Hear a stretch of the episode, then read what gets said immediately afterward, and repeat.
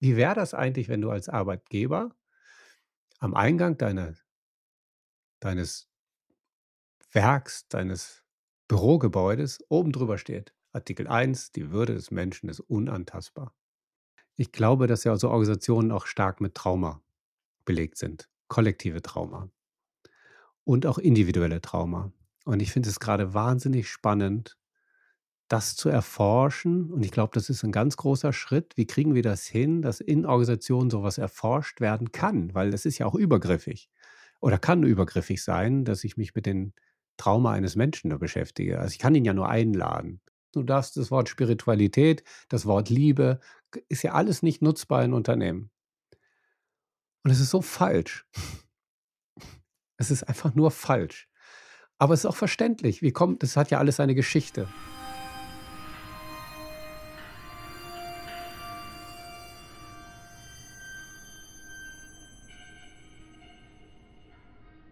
Herzlich willkommen zu Kollektive Führung Leben, dein Podcast rund um die Themen Transformation, New Work und Selbstorganisation. Die Welt ist im Wandel und das rasant. Wir stehen als Menschheit und als Organisation vor Herausforderungen, die wir uns im 20. Jahrhundert nicht hätten denken können. Deswegen glauben wir, wir brauchen eine neue Führungskultur. Eine, die komplexere Lösungen hervorbringen kann. Unsere Antwort darauf nennen wir bei Leadership Buch 3 kollektive Führung. Das heißt dynamische und kompetenzbasierte Führung, die in einer regenerativen Kultur eingebettet ist. Und dazu forschen wir seit über zehn Jahren und tragen unser Wissen in die Welt, sowie durch diesen Podcast. Hier sprechen wir mit Menschen, die mit uns auf dem Weg sind. Und heute sprechen wir mit Michael Knauf. Ein herzliches Willkommen. Dankeschön. Ich freue mich, bei euch hier zu sein. Ja, und an meiner Seite wie immer Jonathan. Herzlich willkommen, Jonah. Hallo, ihr beiden. Hallo, Jonathan. Ja, Michael, du hast lange bei der Lufthansa gearbeitet und arbeitest da aktuell nicht mehr. Und mich würde mal so als Start interessieren, was hat dich zu deinen großen Entscheidungen der Veränderung in deinem Leben geführt? Also warum nicht mehr die Schienen, auf denen du mal saßt und das die Fahrrinne, in der du jetzt bist? Vielleicht eher die Flügel, auf denen ich mal gesessen habe. ja, ähm, ich bin ja ziemlich verankert mit diesem Unternehmen. Meine Eltern haben sich da kennengelernt und haben, nicht, haben die Wahl unter zwei Kollegen zu meinen Pateneltern. Von daher hatte ich blau-gelbes Blut und dann denkt man schon, hm, der geht irgendwann mit 40 Jahren, 45 Jahren Zugehörigkeit dann auch in Rente. Hm. Und ähm, ich habe auch immer rumkokettiert, dass ich schon seit 50 Jahren bei Lufthansa bin. bei den Leuten, den lieben Kollegen, die dann geguckt haben, na, so alt sieht er noch nicht aus. Wie passt das jetzt? Und, ähm, und ich habe es mir selber auch nicht vorstellen können, dass ich einmal weggehe. Aber der Hintergrund war dann ein, ähm, eine gesundheitliche Geschichte ähm, so eine Krise, die 2008 im November passiert ist. Ähm, da bin ich irgendwann auf einer Flugzeugtoilette im Landeanflug in Hamburg auf dem Boden kauernd wieder aufgewacht, hm. ohne genau zu wissen, wie ich da gelandet bin. Und bin raus und dann hat man eben festgestellt, dass ich einen Herzfehler habe. Dann gab es eine OP und was da alles dazugehört. Und ich hatte damals einen Superchef. Und als ich, ich wollte schnell wieder arbeiten, das war so dieser Moment, ich muss mir beweisen, dass ich eigentlich fit bin, also dass das nichts war. Ähm, und der hat einfach gesagt, Michael, komm einfach mit. An diesem Tag läufst du einfach mit mir mit. Du musst dich um nichts kümmern. Du bist einfach da, wo ich bin, bin bist auch du. Und dann bin ich in einen Workshop geschleppt worden von ihm sozusagen. Habe ich einfach mitgenommen. Ähm, da ging es um Aircraft Cleaner. Also Menschen, die Flugzeuge reinigen. Und das sind jetzt ja alles keine Menschen, die sich von Geburt an sagen, ich möchte Aircraft Cleaner werden, sind viele, die ja tragische Karrieren eigentlich gemacht haben, die oft überqualifiziert sind, aber weil sie die deutsche Sprache vielleicht nicht beherrschen, solche Jobs annehmen müssen. Und äh, die standen auf der Bühne und durften das erste Mal erklären, wie man ein Flugzeug reinigt. Und wir ganzen Vorgesetzten ähm, wir standen und guckten uns das an und das hat die so begeistert. Ähm, äh, diese Ehre, die wir denen ergeben haben, ja, dass wir da sind aus deren Sicht. Für mich war es irgendwie völlig normal. Ich habe eigentlich nur geguckt, was ist denn da los? Also die, diese Menschen erklären uns gerade, wie man ein Flugzeug reinigt und sind begeistert. Und ich habe immer gedacht, also ich habe jetzt, ich war damals Leiter der Passagierbetreuung am Frankfurter Flughafen von Lufthansa. Also das ganze Check-in und die Kollegen, die am Gate arbeiten, damals Kollegen. Ich sage heute immer noch Kollegen, also man merkt es schon noch lange drin.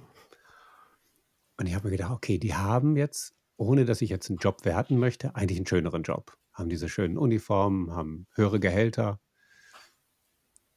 Und diese gleiche Begeisterung erlebe ich dann nicht unbedingt in der Form. Also wie die rumhüpften. Also jetzt überhaupt nicht abwerten, das sind so tolle Menschen. Also ich, wunderbar haben die einen Job gemacht. An diesem Flughafen ist das echt nicht einfach.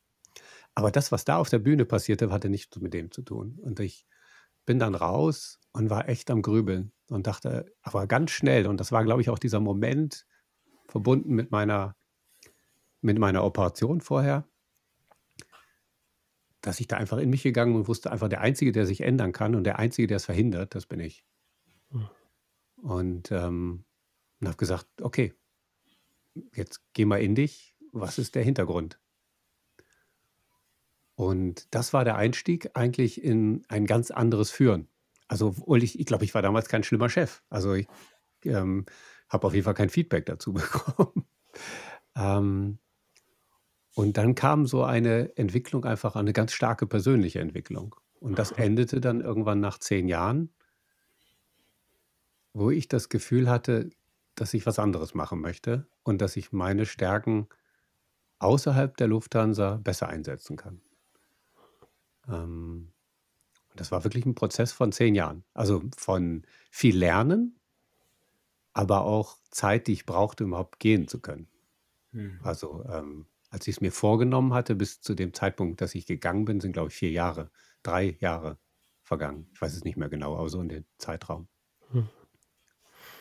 Das heißt, es gab irgendwie eine Krise, die hat irgendwas geöffnet und dann aber auch irgendeine Begeisterung, irgendwas, was dich gerufen hat. Das habe ich noch nicht so genau verstanden. Also du warst selber inspiriert davon zu sehen, wie begeistert die sind und hast mhm. dich gefragt, hey, wo ist die Begeisterung in meinem Job oder in meiner Rolle, die wie ich sie gerade ausfülle? Ja, der Götz Werner, der spricht ja immer davon, du hast entweder eine Krise oder eine Einsicht. Und ich habe das ein bisschen umdefiniert. Ich sage, es ist vielleicht nur die Frage der Reihenfolge. Wer eine Krise hat, der bekommt hinterher eine Einsicht, damit er aus der Krise rauskam. Und wer eine Einsicht erst hat, der kriegt meistens hinter eine Krise. Dass ich dann überlege, ähm, was ich eigentlich gemacht habe vorher. Mhm. Ähm, und das ist auch ganz spannend übrigens, um das mal zu, äh, weiter zu spinnen. Ich glaube, dass die Menschen, die einen wahrnehmen, der durch eine Krise gegangen ist, zur Einsicht, die, die können alle mit der Einsicht mitgehen. Aber die Menschen, die eine Einsicht haben, die haben meistens auch eine Krise im Umfeld. Also nehmen wir mal so ein ganz einfaches Beispiel. Du wirst, hast irgendwelche Magen-Darm-Probleme und hast eine Krise und wirst vegan. Dann sind alle begeistert davon, weil du einen Weg gefunden hast daraus. Jeder akzeptiert es, dass du vegan wirst. Wenn du aber entscheidest, ich werde Veganer, weil ich einfach glaube, das ist richtig, dann hast du hinterher aber eine ganz schöne Diskussion in deinem Umfeld. Und dann ist eine, die Einsicht ist wie eine Belohnung bei einer Krise hm. und die Krise nach einer Einsicht ist wie eine Bestrafung. Und ich glaube, dass deswegen auch viele wieder abspringen. Hm. Ja, und das war für mich ähm, dieser Moment, das Führung war für mich immer eine, eine Verpflichtung. Und ähm, wenn ich weiß, was geht, muss ich dahin streben. Und ich bin ja, ich dachte, das wäre, die hatten einen Lean-Workshop gemacht. Die haben so einen ganz klassischen Lean-Workshop gemacht und hatten uns ihre Spaghetti-Diagramme da vorgestellt, also wie man da durchläuft, so die Abläufe im Flugzeug. Und ich habe gedacht, ah, das ist Lean Management ah, das, das wird sein. Also relativ simpel eigentlich, eigentlich gedacht, mache ich das. Und dann habe ich auch einen großen Lean-Workshop gemacht. Ich war, war dann der erste große Lean-Workshop in dem Konzern. Ähm, ein riesen Transformationsprojekt. Und wir haben die gleiche Begeisterung da erzeugt in dem Projekt, aber nicht unbedingt außerhalb des Projektes. Da waren auch viele dabei, aber viele haben das einfach nicht, aber die haben das nicht boykottiert im Sinne von, ich finde das alles blöd, aber da fehlte so die Verbindung. Und ähm, das war für mich dann so der Moment, wo ich gedacht, hm, da fehlt uns irgendwas. Also was ist das? Dann habe ich auch ein bisschen an Lean gezweifelt oder habe ich, tue ich auch heute noch. und habe gemerkt, ah, das ist auch ein Modell, eine Denke, die mindestens in ein Dienstleistungsunternehmen gar nicht gut reinpasst. Also im Sinne von, wenn dann gesprochen wird von Waste oder sowas, du sprichst dann, guckst dir die Arbeitszeit eines Mitarbeiters an und sagst, heute ist Waste drin, ja? Ja, das geht doch nicht. Also so, das ist niemals Waste. Kein Mensch Mhm. Kann nicht sagen, dass deine Zeit Waste ist. Wir können darüber reden, wie wir die Zeit einsetzen, aber die Begrifflichkeit macht einfach viel aus. Und ähm, dann habe ich mir, irgendwann war ich so ein bisschen enttäuscht, war noch in einem anderen Projekt, das war wahnsinnig anstrengend, das war so ein richtiges Sanierungsprojekt, was mir auch ganz stark mitgenommen hat. Das war so die ganz andere Richtung. Ich habe dann einfach gemerkt, wow. Und obwohl der Grund für die Sanierung, also der, der war gegeben. Ne? Also es war jetzt nicht irgendwie, wo ich jetzt sagen würde, das Projekt war unnötig, aber die Art und Weise, wie wir es gemacht haben, ging mir an die Nieren. Und jetzt kommt etwas, wie man eigentlich nicht ähm, Seminare auswählen sollte. Aber ich habe einfach im Katalog ein Seminar gefunden, das klang einfach gut. Das tut mir gut. Und das habe ich besucht bei den Kommunikationslotsen äh, Facilitative Leadership. Und ich saß da drin, das war dann 2013, glaube ich, im November.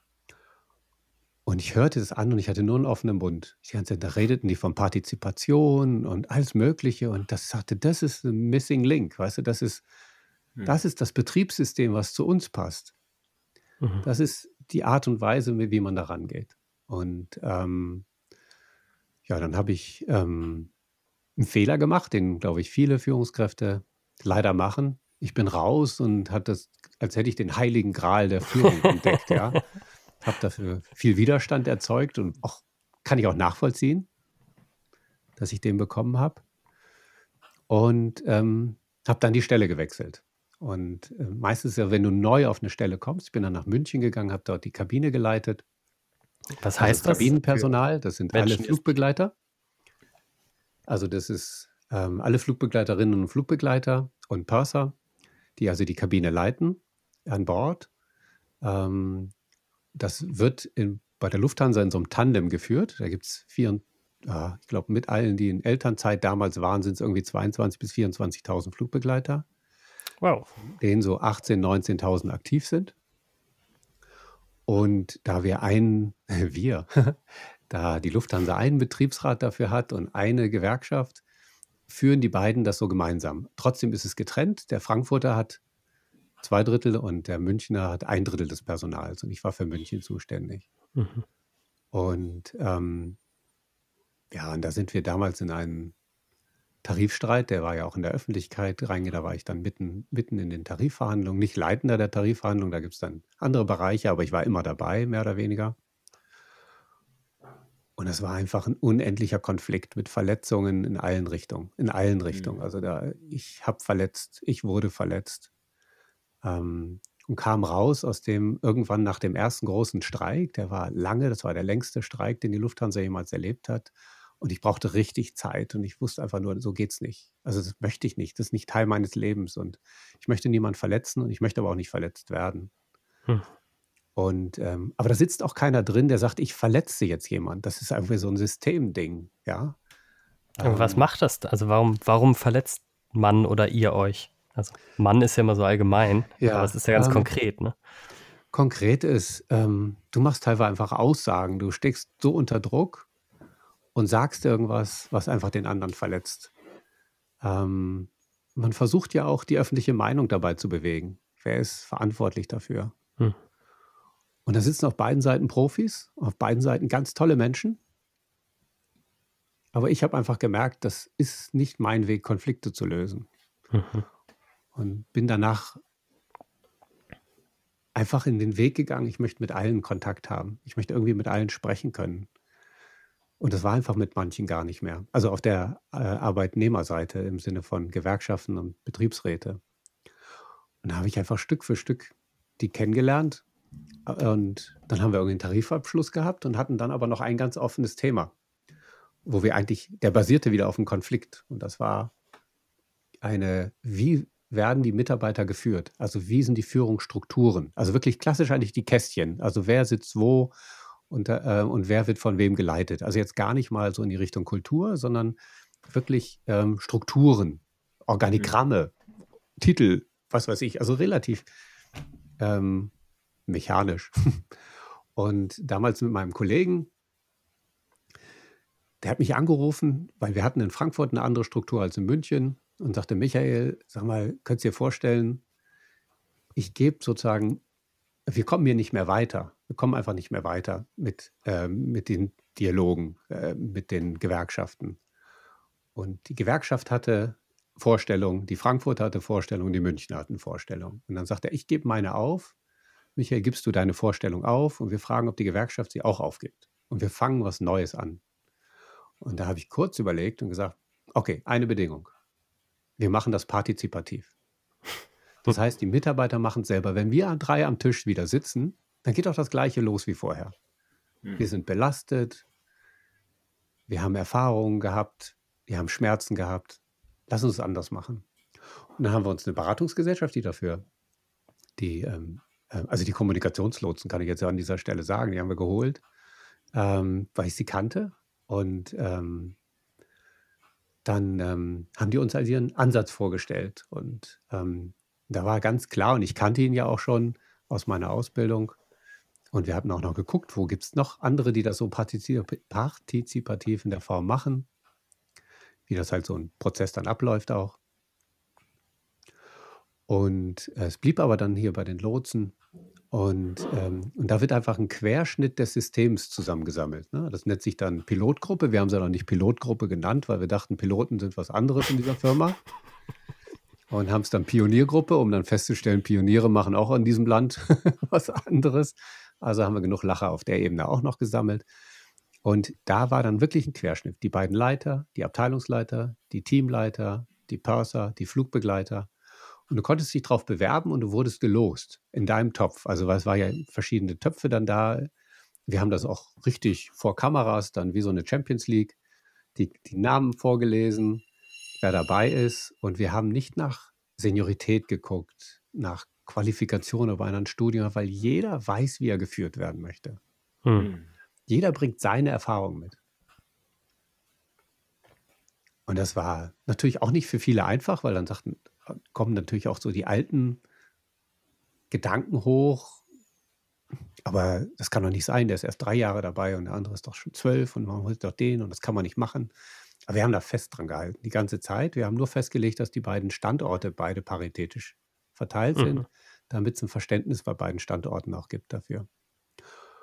Und dann kommen noch so bestimmte Fachabteilungen dazu, die du einfach brauchst und die auch super sind. Also nicht wie in HR, die einfach die arbeitsrechtlichen Systeme da, also alles kennen. Es macht ja keinen Sinn, dass du was entwickelt, was nicht umsetzbar ist. Hm. Natürlich, die Gewerkschaft war dabei, der Betriebsrat war mit dabei.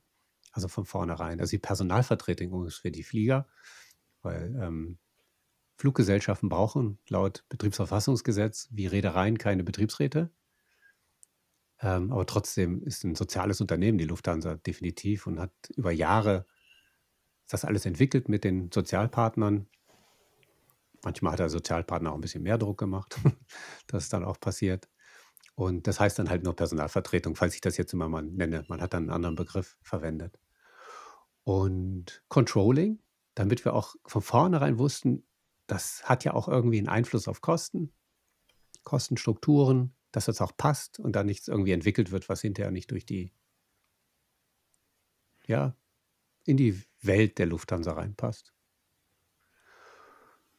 Und so haben wir das Ganze gemeinschaftlich dann über einige Monate entwickelt. Die kamen das erste Mal zusammen und das war einfach mega spannend. Also ähm, ja. einfach das Gemeinsame, das Zusammenkommen. Ich kann jetzt tausend Geschichten, kann ich euch erzählen. Ja, genau. Ich würde da an der Stelle einmal einhaken. Ich bin super neugierig auf die, das dann, hm. wie so das Filetstück nochmal ein bisschen auseinanderzunehmen, das du uns jetzt hier serviert hast. Ähm, und ich würde gerne eine Sache einmal ähm, darauf hinweisen, was mir gerade aufgefallen ist, was ich richtig schön fand. Wir hatten in dem Podcast mit Bodo Jansen auch darüber gesprochen, was, was macht denn Führung aus und wovon lasse ich mich eigentlich führen? Und ich fand es gerade ganz schön, weil als du, also in dem Moment, wo das mit der Gewerkschaft war, hast du ja gesagt, eine Bedingung partizipativ. Und wie das nur überhaupt in dein Leben kommen konnte, ist ja, du hast einfach auf dein Herz gehört, auf ein Gefühl. Also Bodo sagt ja auch, führen ist fühlen. Ich glaube, äh, bei neuen Narrative gibt es auch einmal auf der Titel, auf dem Titel, das neue hm. Führen ist Fühlen. Und aus diesem einfach nur Lustimpuls an diesem Workshop ist dann eigentlich ja überhaupt dieser Impuls erst gekommen, das in diesen größeren Prozess einzubinden. Das finde ich irgendwie ganz schön, so dieses Grundprinzip von wie, also wenn man so rückwärts auf so ein Wunder in Anführungsstrichen guckt oder dass jetzt alles zusammengekommen ist, was gepasst hat, wie passiert das eigentlich? Mhm. Das scheint ja so ein ganz wesentlicher Aspekt darin in dieser Suppe gewesen zu sein. Ja, das ist, glaube ich, auch.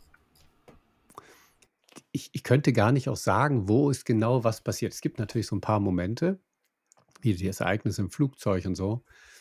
Aber ich habe Filme geguckt. Ich habe mich ja immer mehr damit beschäftigt. Und ich weiß, Götz Werner hat mich einmal sehr geprägt mit seinem zum Thema Führen. Ähm, die einzig legitime Führung ist die Hilfe zur Selbstführung. Und ähm, das prägt mich extrem. Und dann gibt es ein Max de Pré, glaube ich, das ist ein Buch, das er geschrieben hat. Ich weiß jetzt gar nicht, ob ich ihn richtig zitiere, aber ähm, dass wir eigentlich als Führungskräfte die Erlaub danken sollten für die Erlaubnis, dass wir unsere, Führungs äh, unsere Mitarbeiter führen dürfen. Und dass wir eine Chance haben, als Führungskraft einen Unterschied im Leben von anderen zu machen. Hm. Und, ähm, und dass uns das bewusst sein sollte. Also, dass das mhm. in jedem Schritt einfach ein Teil von dir sein sollte. Mhm. Und das habe ich, ähm, das sind also Sätze, die, die dann verinnerlicht sind, die dann vielleicht im Moment gar nicht auftauchen, aber die sorgen dafür, dass dieser Bauch in dem Moment einfach sagt, nee, Partizipation, das ist der einzige Weg nach der Geschichte. Mhm. Und ich höre da so eine, so eine Demut raus, ne? dass du echt auch für dich reflektiert hast, hey Moment, das, was ich eigentlich hier anderen anbieten möchte, das muss ich erstmal für mich selber auch vorleben. Da bin ich in der Bringschuld sozusagen erstmal ein Stück vorauszugehen und mich selber zu führen, mich selber tiefer zu reflektieren, bevor ich eigentlich anderen einen Weg anbieten kann. Und das, was ich bei dir einfach auch als ein so ein Moment wahrnehme, ist dieses Erkennen von, wir bewegen uns hier in Systemen, wo wir gemeinsam Ergebnisse kreieren, die eigentlich individuell keiner von uns haben möchte. So, dass wir uns gegenseitig hier verletzen, will eigentlich individuell niemand. Und niemanden, den du da findest, würde sagen, ich gehe hierhin, um andere zu verletzen. Und trotzdem passiert es in dieser Art und Weise, wie die Strukturen gegeben sind, ne? oder aufgrund eben ja. auch der Sachzwänge. Und da habe ich für dich oder bei dir rausgehört, ne, dass du dann gesagt hast, Moment, lass uns was Neues ausprobieren, lass uns ein neues System kreieren, das eben dann in dem Fall das Partizipative war, wo wir diese Verletzung vermeiden können.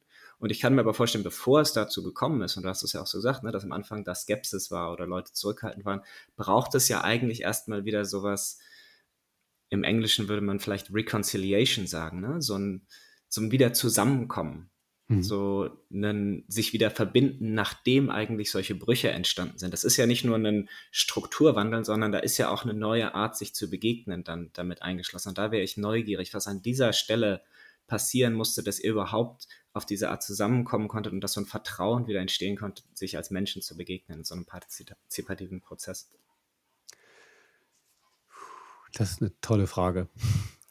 Ähm, ich glaube, es gibt so zwei Antworten. Ich glaube, dass innerlich irgendwie immer noch ein Vertrauen da war. Zwischen Einzelnen waren einfach die Bande noch da. Hm.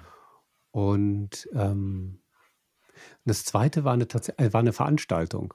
Also wir haben uns ja dann erstmal getroffen wieder, ähm, um diesen Weg zu planen, den wir gemeinsam gehen wollten. Und den habe ich dann auch so ein bisschen vorbereitet, weil ich kannte ja die Arbeitsweise und habe gesagt, es könnte übrigens sein, dass sie irgendwie so einen Mittelpunkt, dass wir im Kreis sitzen, ist eh klar. Und dass wir einen Mittelpunkt haben und dann könnte es sein, dass da eine Kerze aufgebaut Also lasst das mal über euch ergehen, ja. Also lasst es einfach mal wirken. So. Und äh, dann kamen wir in dieses Schulungszentrum. Lufthansa hat da so ein super schönes Schulungszentrum in Seeheim. Der Raum war viel zu klein für unsere Arbeit. Also der Kreis war so aufgebaut, dass jeder seinen Stuhl mehr oder weniger an der Wand hatte, ja. Also damit der Kreis überhaupt funktionierte. Und ähm, na, erst haben die beiden die Kerze nicht rausgeholt, aber dann fragte ich mal aus dem Betriebsrat, ja, wo ist jetzt die Kerze? Und die so, ja, dann können wir sie rausholen. Und das hat dann eine der beiden Geschäftsführer, ähm, die Roswitha Vespa hat die Kerze rausgeholt und der Holger Scholz, der sprang dann auf und hat so ein Tuch Und da sind auch die Himmelsrichtungen drauf und fragte dann, und wo ist jetzt hier Westen, damit er das richtig ausrichtet. Ich so, oh, jetzt, das war's. und, aber das ging super. Und das war das erste Meeting und das war noch ein klassisches Meeting. Aber wir haben die Agenda vollständig abgebaut, abgearbeitet. Ich glaube, wir haben 20 Minuten überzogen. Es hat keiner den Raum verlassen. Keiner hat den anderen konsultieren wollen, bevor ich was sage. Und wir gingen alle raus und sagten, hier ist was möglich. Da saßen die, der Betriebsrat, also die Personalvertretung, da saß die Gewerkschaft mit drin die, und die, die Geschäftsleitung in verschiedenen Positionen. Ich weiß nicht, wie viele wir waren, vielleicht 15 Leute oder so in dem Dreh. Und allen waren bewusst, irgendwas ist anders und irgendwas ist möglich. Und ich habe auch eine ganz tolle SMS hinterher bekommen ähm, von, von einem aus der, ähm, von den Sozialpartnern. Und ich so, wow, so habe ich noch nie eine Information bekommen. Und das, das war einfach so ein inneres Gefühl dann. Das war einfach so bestärkt. Da war so viel Wärme dabei und so viel ähm, Sicherheit, dass wir was hinkriegen können dass wir was anderes machen. Mhm. Und jeder hat da auch was aufgegeben. Ne? Das war auch so eine Runde, wo jeder ist auch aufgeladen, hingekommen und gesagt, ich will das, das, das. Und jeder hat so, um, dumm, dumm, dumm, wenn es passen soll. Und das war überhaupt kein, es war nie ein Ringen. Es war immer irgendwie klar. Und das ist dieses Momentum, wo wir sagen, boah, das versuchen wir jetzt. Da würde ich gerne nochmal tiefer reinzoomen, weil das ist ja wie so der, der Switch, ne, der Turning Point von diesem ganzen Prozess und darauf baut sich das dann ja auf. So diese Frage, wie kommen wir denn von so einer Misstrauens- in Vertrauenskultur? Weil das ist ja da passiert, ne? Es gab vorher, du sagst, vorher wart ihr aufgeladen. Es gab plötzlich eine ganz andere Art, miteinander zu sein. Und ein so ein ein so eine Zutat, also ich, ich, ich packe das mal so gern aus, weil andere Menschen, die dann zuhören und denken sich so, oh ja, das will ich auch bei uns, äh, dass sie dann auch so, ah, okay, was braucht es denn dafür? Ähm, und ein so eine Zutat, die ich da verstehe, ist, dass es eine Facilitation, also eine Moderation gibt. Also eine dritte Instanz, die neutral den Raum hält. Und was ich, also es gibt so eine Google-Studie für erfolgreiche Teams und da ist ja so, die überraschendste Geschichte da drin war, dass nicht irgendwie die Top-Performer-Teams, also die Top-Performer-Teams sind nicht die Teams, wo die besten Leute drin sind oder so, sondern die Teams, wo die psychologische Sicherheit am höchsten ist. Mhm. Und das hat sich so angehört, als ob bei euch eine psychologische Sicherheit geschaffen wurde. Also eine Sicherheit, dass ich auch, ähm, ich habe nur das Englische im Kopf, I can fail, äh, ich kann, ich kann stolpern. Was, was? Helft mir. ich kann auf die Fresse fallen. Scheitern, Scheitern dumme Fragen Scheitern. stellen. Ne? Genau. So wie ich jetzt. Ich muss mich nicht, nicht schützen. genau. Ich muss mich nicht schützen.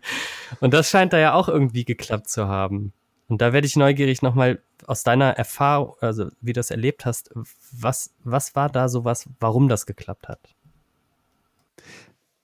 Du hast eins angesprochen, also es sind auch wieder mehr, mindestens zwei, vielleicht beim Sprechen fällt mir noch ein weiterer ein, aber das eine ist du brauchst einen neutralen Dritten, ähm, die auch Erfahrung in diesen Prozessen haben. Das ist nichts, was man einfach machen kann. Also, dass viele so glauben, man, ich kann mal eben hm, Facilitation durchführen. Ich glaube, das ist eine langjährige Erfahrung. Ähm, und da hatten wir zwei super Erfahrene dabei. Das zweite ist, glaube ich, auch die Form in so einer Runde. Also das ist eben zum Beispiel die klassische Kreisarbeit, wenn man so ein bisschen von äh, Anne Linier und Christina Baldwin, The Circle Way. Oder ich glaube, der Matthias zu Bonsen hat das Buch ja auch übersetzt, die Kreisarbeit ins Deutsche, dass du im Kreis sitzt. Ähm, und there is a leader in every chair ist deine Aussage. Also, dass du wirklich sagst, jeder, der da eine Stimme hat, ist gleichwertig. Dann alle Stimmen in den Raum zu bringen dass du ein klassisches Check-in machst, ein Check-out machst, dass du so Fragen stellst, wie es dir eigentlich geht, wie wichtig ist, dass ich als Mensch da reinkomme, was Frederic Laloux sagt, Ganzheit mhm. reinbringst. Und das vorzubereiten und durchzuführen und dann auch die Bereitschaft drin. Ich glaube, dazu braucht es dann auch Einzelne in dem Kreis, die schon so eine transformative Ader irgendwie haben. Ich weiß gar nicht, wie ich es beschreiben sollte, aber die, die so die mal in der Flugzeugtoilette aufgewacht sind und danach Menschen mit leuchtenden Augen auf einer Bühne gesehen haben. Ja, und auch einfach den Glauben an ein anderes Miteinander haben. Mhm. Hm. Die auch die eigene Fehlbarkeit irgendwo mitbringen, die eine Demut vor solchen Prozessen haben. Ähm, ja, die auch, auch bereit sind zu scheitern. Mhm. Ja, Scheitern hat ja den gleichen Ursprung wie von gescheit, ja, und Scheiten. Also wenn ich immer spalte und wenn ich immer weiter spalte, spalte, dann scheitere ich halt irgendwann. ähm, und die Bereitschaft dort ähm, und auch wirklich alles zu akzeptieren, was da ist. Und so, dass wenn, wenn Menschen dort irgendwie reagieren, nicht das gesprochene Wort als erstes hören, sondern eigentlich versuchen, diesen Ort zu verstehen, aus dem dieses gesprochene Wort kommt und den eigenen Ort kennen. Ich meine, damals war ich noch überhaupt nicht so weit. Also, dass ich wusste, aus welchem Ort heraus ich spreche. Das kam erst viel das später. Spannende ist ja, dass das da so einen Switch gab. Also ihr seid ja in der Runde schon zusammengekommen. Mhm. Und es sind ja, weißt du, es sind ja die gleichen Menschen gewesen. Ja. Ihr habt ja all das schon mitgebracht. Aber und wahrscheinlich ist die Facilitation halt so ein ganz zentraler Punkt und das Setting, ne? Also, wie baue ich so? Aber danach wart ihr plötzlich umgeswitcht. Das ist so ein bisschen wie als wir mit Roman und Claudine gesprochen haben über den Bürgerrat, wo plötzlich, da sind PolitikerInnen reingekommen und die, die waren so, ach, mein Gott, wir können hier kooperieren. Plötzlich haben die Fraktionen miteinander geredet. In einer ganz anderen Art. Die, die haben angefangen zu kooperieren. Die haben, also sind so richtig aufgeblüht, meinten die.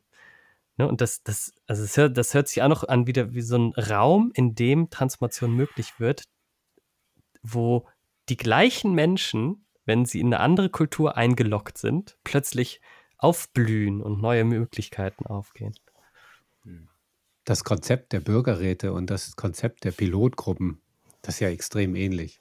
Mhm. Also auch durch Zufall, eben nicht durch Wahl, sondern wirklich durch Zufall die Menschen reinzubekommen, das ganze Wissen reinzubringen, zu sagen, das Wissen ist im System. Ja, mhm. ich muss nicht auch die, die Facilitator sind ja keine Berater, sondern die halten ja wirklich nur den Raum. Mhm. Und du weißt, wenn du 100 Bürger zusammenbringst, dann ist das Wissen da, um eine Entscheidung zu treffen.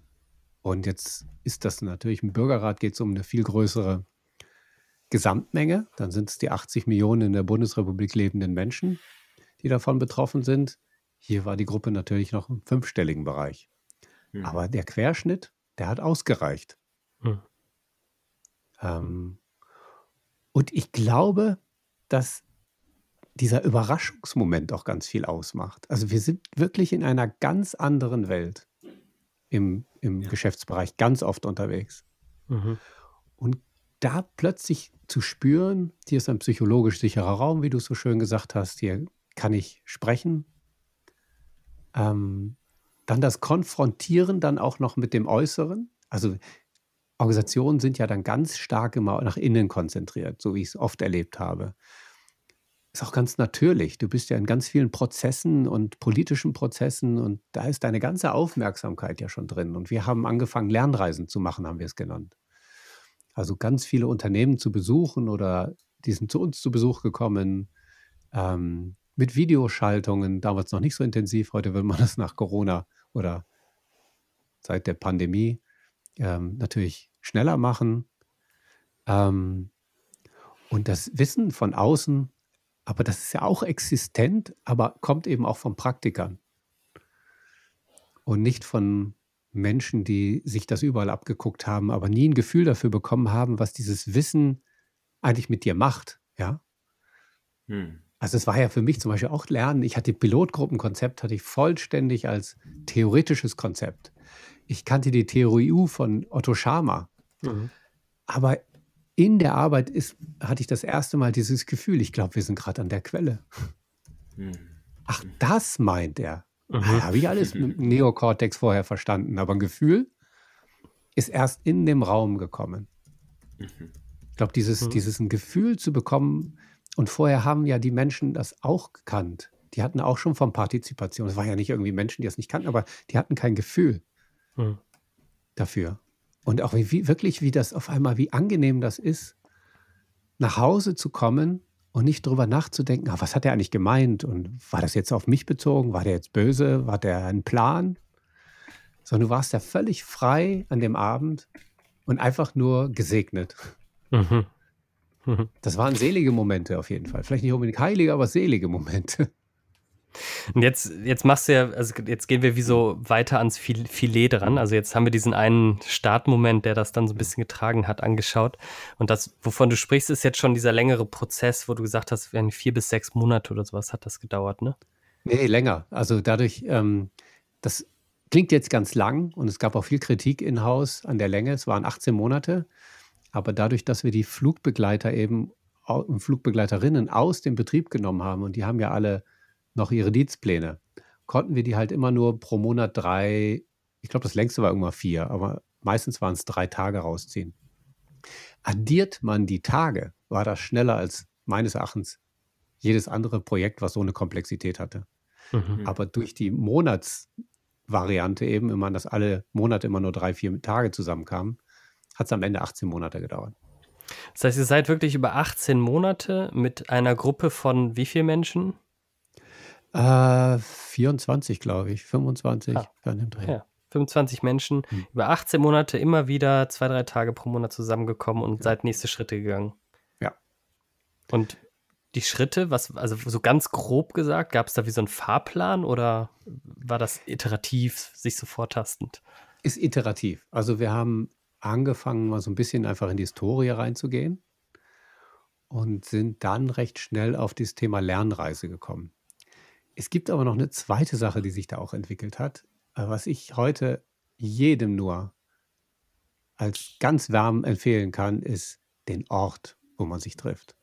Hm. Wir haben uns am Anfang schon im schönen Hotel, also es war jetzt nicht ein Luxushotel, es ist ähm, Blumenthal, Schloss Blumenthal, das ist so ein, auch eine, ich würde jetzt Kommune sagen, aber ich glaube, da würden die mir jetzt auf die Füße treten. Ähm, aber es ist eine Gemeinschaft und die haben dort ein altes Schloss. Aber es war noch zu groß. Aber es war super schön. Also sind ganz tolle Menschen da auch. Dann sind wir in ein echtes, schreckliches Business-Hotel. Ich nenne jetzt mal keinen Namen, weil ich da niemand zu nahe treten möchte. Da hast du gesehen, wie die Eimer Essen ins Hotel getragen worden sind und dann umgekippt, wärmt auf ein Buffet. Und du kämpfst gegen das Land an. Du kämpfst gegen den Raum an. Du merkst, wie du deine mhm. Energie brauchst. Und dann sind wir irgendwann auf die Idee gekommen, wir gehen in Seminarhäusern. Das hat ein bisschen gedauert, alle über zu überzeugen. Ich weiß noch, ich habe das so blumig dargestellt. Da können wir abends Spieleabende machen. Und dann wir sind doch hier geschäftlich unterwegs. Ja, ein Gegenwind von einer Kollegin, die ich oh, wahnsinnig gerne mag. Und ich so, uh, oh Mann, das habe ich, glaube ich, schlecht verkauft. und wo haben wir gelandet, wo sind wir gelandet? In Seminarhäusern und abends, weil das ganze Haus gehört dir ja dann. Also wir haben dann die Größe, dass wir das Haus belegen. Das heißt, da guckt auch keiner, weil in anderen Hotels haben die dann geguckt, ach guck mal, da steht Lufthansa auf dem Tisch. Und dann starren die schon darüber und denken, ah, jetzt kommen, was weiß ich. Mhm. Das besetzt, also ja, beschäftigt dich einfach so massiv. Und da konnten wir machen, was wir wollten und konnten halt abend auch fluchen, wenn wir gerade spielen bei, äh, äh, bei verlieren beim Spielen. Und ähm, keiner hat dich beobachtet und es ist übrigens günstiger, als ins Hotel zu gehen. ähm, und du kannst dir alles auswählen. Ne? Also du kannst dir die Landschaft auswählen, du kannst dir das Essen auswählen, du kannst die Qualität des Hauses auswählen. Und das hat ganz viel ausgemacht. Da ist auf einmal was entstanden, diese Freiheit. Da lief ich dann plötzlich barfuß rum es war so heiß. Und ihr seid ein Hauptabteilungsleiter, der hier barfuß durch, durch, durch, Workshops lief. Das war ja so, ähm, was ja alles so gespiegelt wird. ähm, aber das war ein ganz wichtiger Moment, dieser Ort mhm. auch. Mhm. Und dann war das ganze Thema Öffnen. Also es gibt ja dieses ähm, Konvergenz, also Divergenz-Konvergenz-Modell. Mhm. Und das nutzen und einfach sehen, was gibt es in der Welt und das Halten, auch wirklich in dem Raum zu bleiben. Die Nathalie Knapp sagt ja so schön, es gibt diesen Ökoton, das ist ja dieser Übergang zwischen Wiese und Wald.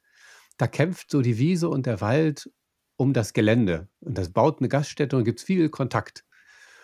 Und in diesem Raum lange zu bleiben, also du willst eigentlich entweder im Wald oder möchtest auf die Wiese, aber da drin zu bleiben, auf dieser Fläche und das auszuhalten, weil der Moment ist ganz klar, jetzt haben wir genug divergiert und jetzt können wir konvergieren.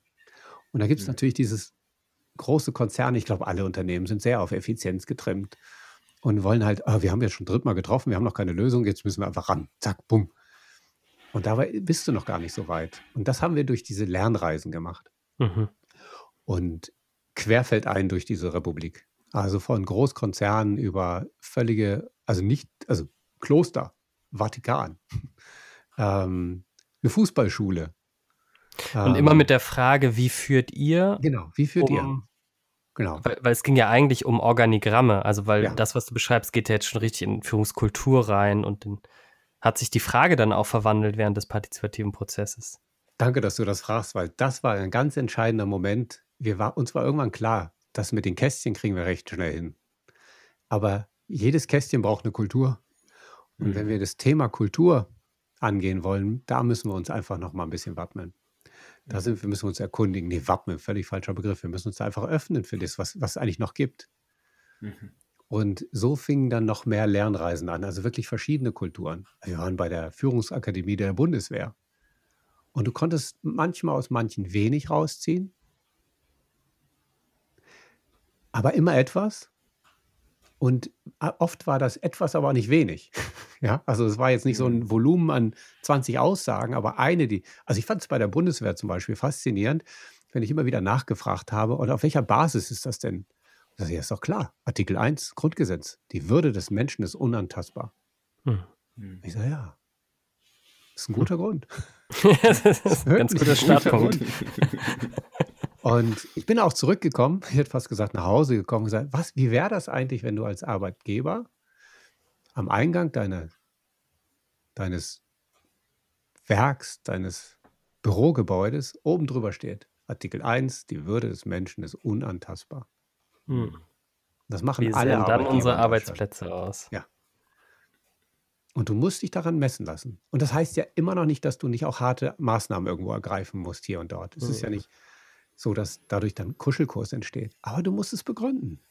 Hm. Du musst es erklären. Du kannst nicht in so ein technokratisches acht ist größer als sechs und deswegen machen wir es. Mhm. Sondern du musst erklären. Das ist, was ja viele vermissen heute auch, dass du nicht Überzeugungsarbeit mehr machst. Das ist eine Kritik an der Politik. Dass sie nicht mehr überzeugen, sondern einfach sagen, ja, es ist so. Die Wissenschaft hat gesagt, die haben gesagt, die haben das gesagt. Und sie tun da einen Bärendienst für die Wissenschaft. Weil die Wissenschaft ist ein Teil. Und die Mathematik ist ein Teil. Acht ist größer als sechs, ist richtig. Will ich auch gar nicht drüber diskutieren. Aber erklär mir, was macht mit mir acht und was macht mit mir sechs? Und diese Überzeugungsarbeit, das ist für mich, wenn ich dich richtig verstanden habe, ja auch einer der ursprünglichen Inspirationsgedanken gewesen, überhaupt einen partizipativen Prozess zu starten, um einfach auch einerseits natürlich mehr Intelligenz mit einzubeziehen, aber dann natürlich auch einen größeren Rückhalt für die letztendlichen Ergebnisse zu erzielen. Und da wäre ich nochmal total neugierig, wie ihr diesen Prozess geschafft habt, ne? von 24 Menschen dann plötzlich auch wieder die anderen Menschen mit einzubeziehen, wenn du dazu noch einen Satz sagen magst. Ähm, das hat zwei Komponenten. Das eine ist, ähm, das ist ein ganz wichtiger Punkt, so eine kleine Gruppe entwickelt sich ja und verändert sich. Also ich habe mich auch massiv verändert da drin. Also es hat so gewirkt auf mich. Also ich habe eine Bewusstseinsentwicklung dabei gemacht. Und die haben alle anderen auch gemacht, die, in der Gruppe. Aber die große Gruppe kann das ja gar nicht machen. Nicht, weil die da nicht so in der Lage ist, weil sie erlebt ja nicht das Gleiche.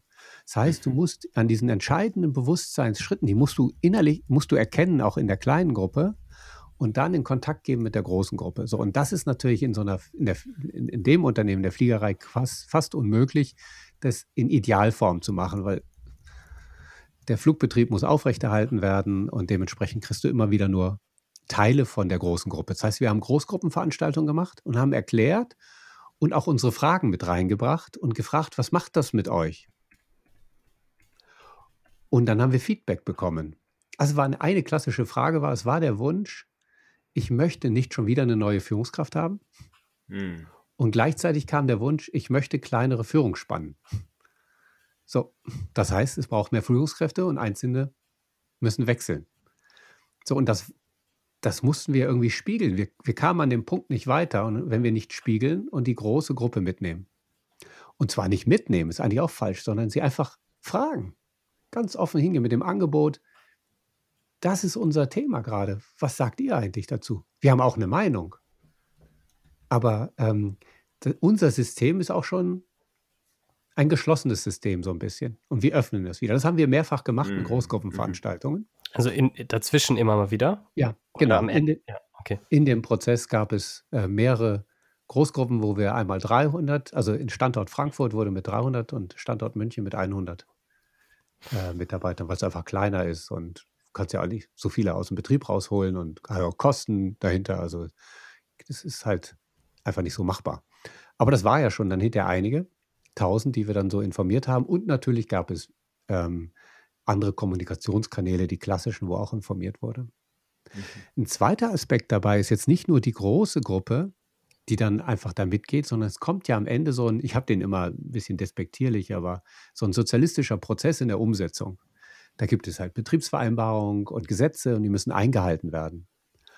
Und da war auf allen Seiten Verständnis, weil es ja gemeinschaftlich entwickelt wurde. Das heißt, es hat dann halt zwar in der Umsetzung auch wieder ein paar Monate gedauert, aber das war einfach nur, da gibt es halt einen Sitzungsmodus und es gibt eine, sozusagen eine Legislative und die hat da eine Entscheidung zu treffen und die möchte gehört werden und das ist alles legitim und hat auch keiner irgendwie gebockt. Ja, also, sondern es war einfach für alle, wir mussten alle Seiten informieren und überzeugen. Ja, also es war jetzt nicht so, wir, die, wir Arbeitgeberseite war uns alles klar und, und der Arbeitnehmerseite müssen wir es alles wieder erklären, sondern auch auf der Arbeitgeberseite mussten wir unsere Führungskräfte, unseren Vorstand davon überzeugen und mussten auch ins Gremium rein und mussten auch das Okay holen und mussten da auch Mhm. kämpfen. Ja, also die haben uns gefordert, wie es ihre Aufgabe ist und, und Fragen gestellt. Und das heißt, wie im Bürgerrat ja genauso, dass es dann in, der, in, den, in die Parlamente geht.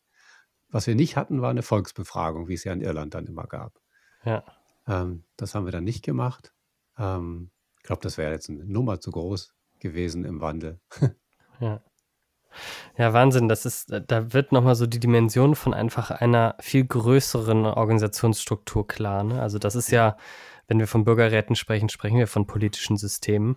Und im Grunde genommen ist eine Organisation in der Größe ja auch ein politisches System schon. Und ähm, wenn jetzt andere politische Systeme oder Organisationen neugierig geworden sind, was würdest du denen so raten, so ein Don't-Do oder so einen super ersten Schritt? Ein super ersten Schritt. Also der allererste Schritt ist, dass sich die Entscheidungsträger, also jetzt wirklich die Entscheidungsträger, sich des, dieses, der Ausmaße dieses Prozesses bewusst werden und alle Ja sagen. Wirklich alle Ja sagen. Und das kann dauern und das darf dauern, weil das Bessere ist, dass hinterher dadurch ein Ergebnis, weil wenn ich den Prozess einmal durchlaufe, kann ich ihn ja oft durchlaufen hinterher. Ähm, und das haben wir in Teilen gemacht, aber ich würde es heute besser machen, äh, anders machen. Und ich bin jetzt gerade bei einem anderen Kunde, die haben sich anderthalb Jahre vorher ähm, damit beschäftigt und ich merke den, wie, wie intensiv die alle vorbereitet sind da in den Führungskräften, äh, Führungs, also in dem, der Geschäftsführung dieses Unternehmens. Und ähm, das Zweite, ähm, ich glaube, dass die erste Gruppe, die erste Pilotgruppe, die es dann gibt, oder Pioniergruppe, wie man sie immer nennen möchte, der würde ich immer Sachen, das äh, versuchen, na, wie soll ich es erzählen? Ähm, das endet, das ist ja ein kultureller Eingriff. Allein das Konzept. Und das Mhm. heißt, das Kulturthema ist das, was im Vordergrund steht. Die Aufgabe, wenn du glaubst, du könntest jetzt einfach nur eine Struktur verändern, das ist eigentlich so das, der Nebenschauplatz. Aber es geht um die Kultur.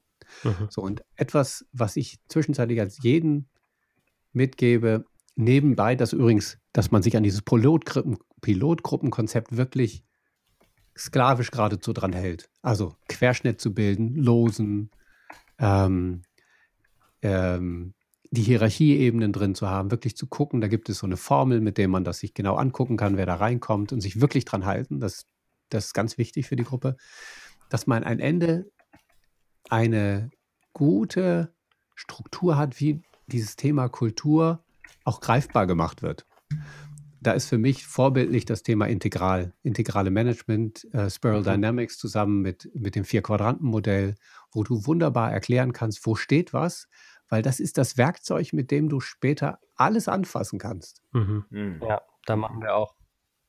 Deswegen gehen wir eigentlich bei allen immer genau damit rein, dass die Leute, ähm, wie nennt man literate? Ich habe die ganze Zeit Englisch im Kopf. Eine Sprache bekommen, ne? Ja, Eine genau, das, gemeinsame. ja, genau. Dass, dass sie wie so ihren eigenen Prozess beschreiben lernen und eine Sprache dafür bekommen, wie diese Veränderung stattfindet. Und dass ich klar Struktur anfassen kann, aber automatisch Kultur beeinflusst wird und also diese, diese gegenseitigen Abhängigkeiten drin liegen ne? und diese verschiedenen Ebenen von Kultur. Es war mir noch eine Sache dabei, ähm, äh, wie, ich gerade überlegt, wie, wir haben das Maßnahmen mit nix Signalwirkung brauchst du noch. Also du musst Mhm. irgendwo deutlich machen, dass du das wirklich, wirklich, wirklich willst. Mhm. Und das sich mal zu überlegen, was ist das eigentlich? Und das muss gar nicht, das ist nicht irgendwie, ich gebe allen 1000 Euro oder sowas. Das ist, ich habe das gelernt von der Otto Group. Und dort ist durch, ja, eigentlich, das hat sich so selbst entschieden, ist das Du eingeführt worden. Und ich fand das ganz spannend. Ich habe in diesen Lernreisen nämlich immer gefragt, was war eure Maßnahme, die so wahnsinnig Signalwirkung hat? Und die Otto Group hat mir immer gesagt, also der, mit denen ich gesprochen habe, bei uns gab es das nicht. Und dann hat er einfach so erzählt, wie das Du entstanden ist. Und da gibt es auch einen Satz über das vom Sie über das Du zum Wir. Und, ähm, und das war einfach so ein Momentum. Ja, und das ist bei allen was anderes. Ich ist überhaupt kein Plädoyer jetzt hier, wir müssen uns alle duzen. Das muss eine Kultur selbst entscheiden. Aber solche Signalwirkung, das ist nochmal, ähm, und das kostet ja nichts, ne? Dieses jetzt. Also das, was da gemacht worden ist. Das ist, glaube ich, nochmal ein ganz wichtiger Punkt. Aber du hattest eine Frage. Ja, jetzt klingt es ja so, als ob das so ein richtiges Happy End war und als ob das richtig toll gelaufen ist. Und nichtsdestotrotz hast du dich ja irgendwann entschieden, dann aus dem Unternehmen rauszugehen. Und dieser Übergang, der würde mich nochmal interessieren. Was war da so die Begrenzung, wo du gemerkt hast, ah, ich kann eigentlich außerhalb des Unternehmens mehr das verwirklichen, wonach mein Leben mich ruft? Die Frage habe ich befürchtet.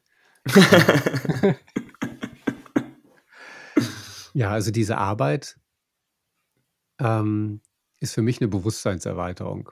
Und Bewusstseinserweiterung, das klingt ja für viele so esoterisch. Ich finde es total unesoterisch. Das ist einfach, dass ich etwas, was mir vorher nicht bewusst war, ist mir jetzt bewusst und das ist eine Bewusstseinserweiterung. Ja, mehr ist das ja nicht. Mhm. Und, ähm, und ein Teil des Bewusstseins ist einfach, wie gehe ich mit Menschen um? Wie möchte ich führen? Ähm, wie möchte ich auch einfach nur Projekte durchführen, ja? Und ich konnte mir nicht mehr an, vorstellen, anders zu arbeiten. Und deswegen ähm, habe ich mich einfach irgendwann nicht mehr als so ganz wohl gefühlt in dem. Ich hatte mich aber lange als das Gefühl, ich bin ein Verräter, wenn ich gehe. Deswegen hat der Prozess auch noch länger gedauert. Ich bin ja tatsächlich auch einmal, bin in die Berge gegangen. Ich habe eine Vi- Visionssuche gemacht in, in den Rockies im Staat Washington und habe mich einen Bär besucht und eine Schlange. Aber der einzige, den ich mir angegriffen hat, glaube ich, war ein Rebhuhn. Ich weiß nicht genau, wie der Vogel war. Ähm, der Bär ist vor mir abgehauen, aber Angst hatte ich ohne Ende. Und ähm, war da 72 Stunden nur mit Wasser. Und, ähm, und die Angst war eine produktive Angst. Hm. Und ich habe einfach das Gefühl für mich entdeckt, ich bin jetzt 50 Jahre da und das waren 50 sensationelle Jahre, 30 davon auch als Lufthanseat. Ich habe da ganz viel zu verdanken dem Unternehmen, ganz viel gelernt. Es ist ein großartiges Unternehmen und meines Erachtens die beste Fluggesellschaft der Welt. Also sorry, wenn ich hier gerade Werbung mache, aber ich liebe auch da die Mitarbeiter, die ganzen Operativen, die das machen. Das sind tolle Menschen. Aber ich möchte es anders machen. Und ich merke auch diese Rolle, die ich da hatte, ähm, die Rolle, die ich da als Facilitator erlebt habe, das ist etwas, wo ich mehr wirken kann, wo ich mehr Michael bin, wo ich Mhm. mehr bewegen kann. Und ähm, ja, ich bin aus den Bergen runtergeklettert, ja, habe meinen Rucksack, mein Zelt auf dem Rücken gehabt, ähm, bin wieder in die Welt eingetreten und habe den ganzen Plan abgearbeitet, den ich da oben mir vorgenommen habe. Irgendwie 70 Seiten in meinem Buch geschrieben und habe alles übernommen und da war die ganze Energie da. Habe dann gekündigt, ähm, habe noch geholfen, das Projekt umzusetzen. Aber es kollidierte auch eben manches dort eben mit der notwendigen Kultur, der Sicherheitskultur, wo ich noch nicht eine richtige Antwort habe. Deswegen ist das auch überhaupt keine Kritik. Die Kult so eine Fluggesellschaft lebt davon, von Sicherheit. Und Sicherheit hat ganz viel auch mit klaren Ansagen zu tun. Ganz viel. Es geht gar nicht anders. Und ähm, Lufthansa ist einfach da Vorreiter und ein sehr, sehr professionell. Und da passt Partizipation nicht immer rein. Und ähm, wobei ich glaube, es ganz viel geht, ja. Es ist nicht so, dass. Ähm, aber es war, ist schon ein Clash in Kulturen auch gewesen. Für mich damals. Und ich weiß jetzt nicht, die Firma hat sich auch weiterentwickelt und deswegen möchte ich da jetzt auch nicht das irgendwie so beschreiben, als wenn es unbedingt heute so ist. Damals war es so. Mhm. Und ich bin dann, bin gegangen mit, mit großer Liebe für dieses Unternehmen, aber eben mit dem Wunsch, die nächsten 50 Jahre was anderes zu machen. Mhm. Das war wirklich der Gedanke dann. Ja, vielen Dank für deinen Mut, also deiner eigenen Wahrheit zu folgen. Ich weiß, dass das nicht immer ein einfacher Schritt ist und wie sehr wir aber dem Leben damit mehr dienen können, ne? wenn wir wirklich dieser inneren Stimme auch folgen. Und für mich war so der Moment, wo ich dich am meisten gefühlt habe heute in unserem Gespräch, als du darüber gesprochen hast, wie du plötzlich diese mentalen Landkarten, die du von der Theorie U und anderen Prozessmodellen hattest, plötzlich erlebt hast und gemerkt hast, ah, jetzt sind wir in dieser Essenz, dieser Moment von Lebendigkeit, dieser Moment von Wahrhaftigkeit, wo wirklich das, was vorher Theorie war, in eine gelebte Erfahrung und in so eine Referenz übersetzt wird. Und in dem Moment habe ich so deine Begeisterung dafür gespürt, ne? wie du wirklich so an so einem Thema dran bist und mit dieser Begeisterung da wirklich andere Menschen mitreißen kannst. Und ich bin mir sicher, dass in dem Kontext, wo du jetzt unterwegs bist, du das auch machst und finde es total schön, dich auf diesem Weg so kennenzulernen.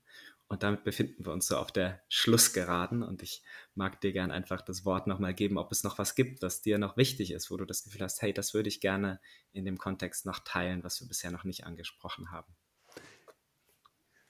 Ich würde noch einen Punkt gerne ansprechen, was mich gerade jetzt so beschäftigt und ähm, wo ich auch den Leo kennengelernt habe durch. Ich hm. glaube, dass ja so Organisationen auch stark mit Trauma belegt sind, kollektive Trauma und auch individuelle Trauma.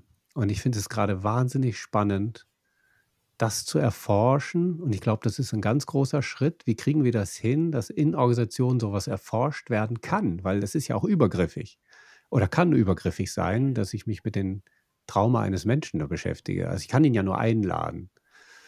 Aber ich glaube, da steckt ganz viel drin. Und wie kriegen wir das auch so hin, dass das akzeptiert wird? Also, dass das nicht, nicht dieses. da werde ich ja, direkt so. ganz wach, wenn du. Nein, das kann doch nicht dein Abschlussstatement sein, Michael. das ist so, ähm, ist ja so wie, wie, also wie diese Kreisarbeit, da ist ja was Spirituelles und du darfst das Wort Spiritualität, das Wort Liebe, ist ja alles nicht nutzbar in Unternehmen. Und es ist so falsch. Hm. Es ist einfach nur falsch. Aber es ist auch verständlich. Wie kommt, das hat ja alles eine Geschichte. Und ich glaube, dass die Arbeit, die ich da gemacht habe, die Erfahrung, die ich da gesammelt habe, mit der Erfahrung, die ich jetzt, nachdem ich zwei Jahre mir überlegt habe, mit welchem Filter ich durch die Welt auf die Welt gucke, durch welchen Filter ich auf die Welt gucke und was mal alles möglich ist, die kollektiven Trau Trauma, also wie viel Menschen, wie viele Frauen nicht in ihre Potenziale kommen, weil sie als Frauen nicht wahrgenommen werden und nicht akzeptiert werden. Wie viele Menschen mit Migrationshintergrund, die sind in allen Unternehmen nicht akzeptiert werden, weil ihr Migrationshintergrund nicht akzeptiert wird. Ähm, der Ost-West-Konflikt, den wir in Deutschland immer noch haben, wo wir immer noch reden von Ossis und Wessis, das steckt in allen Unternehmen drin. Und dazu kommen Dinge, die allen Unternehmen passieren, die dort kollektive Trauma sind. Mhm. Das fände ich spannend und ich spreche es hier einfach aus, weil es einfach vielleicht ein kleiner Schritt dahin ist, dass sich Menschen darüber Gedanken machen, dass das ein ganz, ganz großes Thema eigentlich werden müsste. Für die Gesellschaft, also als große, als die Bundesrepublik, für jeden Individuellen, als Entwicklungstrauma, als auch in den Organisationen, in den Vereinen, überall. Mhm. Egal wo. Du ähm, siehst meine Augen leuchten, Michael. Ja.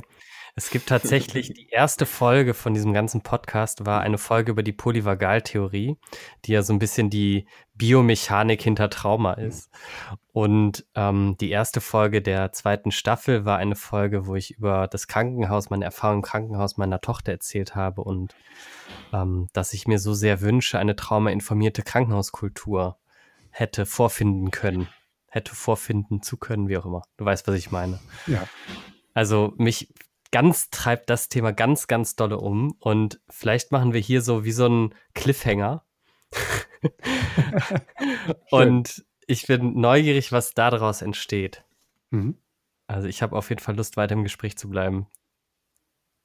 Ja, da bin ich auch gerne dabei. Ähm, das finde ich super spannend. Mhm. Und ich danke euch, diese schöne Form ein Gespräch zu führen. Hier ist auch psychologische Sicherheit, die ihr schafft, ihr beide. Und ähm, habe mich super schön, super wohl gefühlt hier.